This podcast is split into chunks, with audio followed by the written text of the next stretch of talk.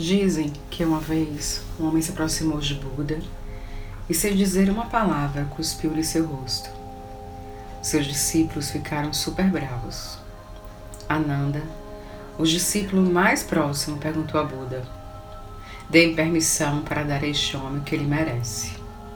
Buda se enxugou calmamente e respondeu a Ananda: Não, vou falar eu com ele. E juntando as palmas das mãos, em sinal de reverência, Buda disse ao homem: Obrigado. Com seu gesto, você permitiu que eu visse que a raiva me abandonou. Estou extremamente agradecido. Seu gesto também mostrou que Ananda e os outros discípulos ainda são assaltados pela raiva. Obrigado. Somos muito gratos. Obviamente, o homem não acreditou no que ouviu ele se sentiu comovido e angustiado.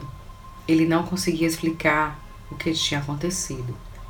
Ele foi acometido por um tremor por todo o corpo e seu suor molhou os lençóis onde dormiu. Em sua vida, nunca havia conhecido um homem com um carisma tão forte. O Buda modificou todos os pensamentos e todo o seu modo de viver e agir. Na manhã seguinte, o homem voltou ao mestre e jogou-se aos seus pés. Então Buda se voltou para Nanda. Você viu? Esse homem voltou para me dizer algo. Esse gesto de tocar meus pés é a maneira dele de me dizer algo que não poderia ser explicado em palavras. O homem olhou para o Buda e disse: Perdoe-me pelo que fiz com você ontem.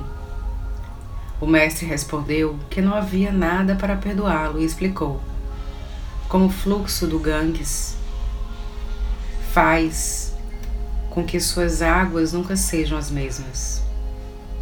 Então nenhum homem é o mesmo de antes.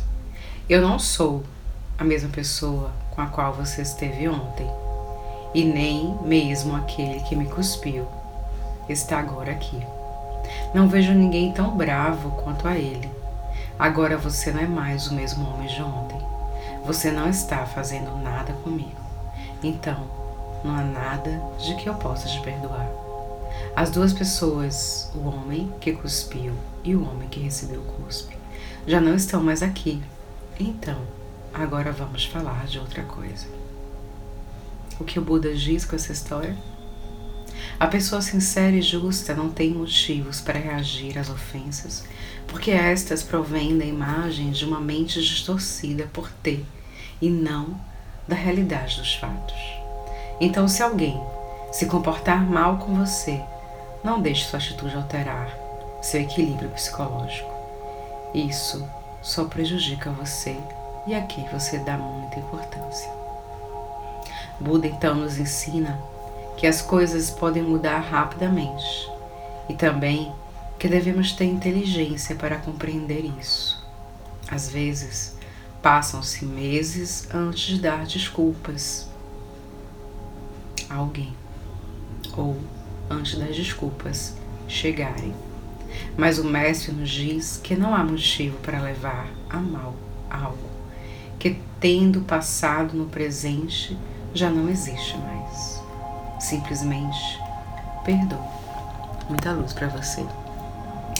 Muitas bênçãos de luz para você.